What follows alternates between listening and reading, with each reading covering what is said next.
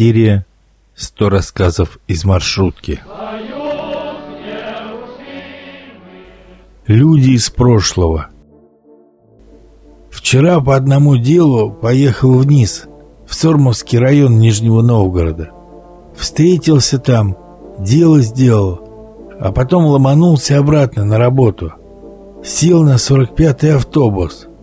В нем было полно людей. Это была моя ошибка. Внезапно, словно машина времени, перенесла меня в какое-то невероятное, бедное настоящее. Полный автобус совершенно сломленных и разочаровавшихся во всем на свете людей. Царство ранних смертей, злокачественных опухолей, инсультов и инфарктов, дешевой обуви и аксессуаров из СССР бледные лица со всклокоченными волосами.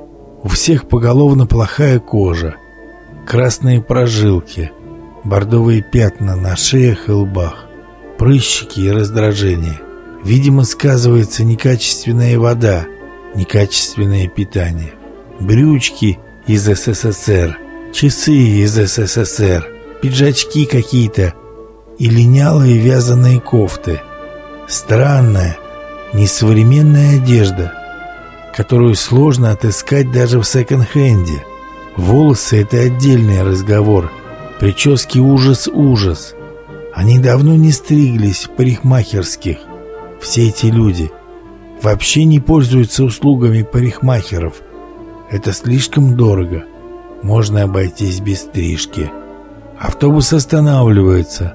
Опустошенные, но аккуратные нищие выходят на остановках и мгновенно растворяются в яркой кутерьме жителей других районов. Думаю, это целая тема для экскурсии, прекрасная. Просто прокатиться на 45-м автобусе с самого низа города наверх. Я долго и с удивлением рассматривал этих странно бедно одетых пассажиров 45-го автобуса – мне жутко хотелось обнять их, поцеловать им руки, подстричь их и сделать им лучшие прически современности. Хотелось напоить их чистой очищенной водой, но я просто вышел на площади Минина и пошел на работу.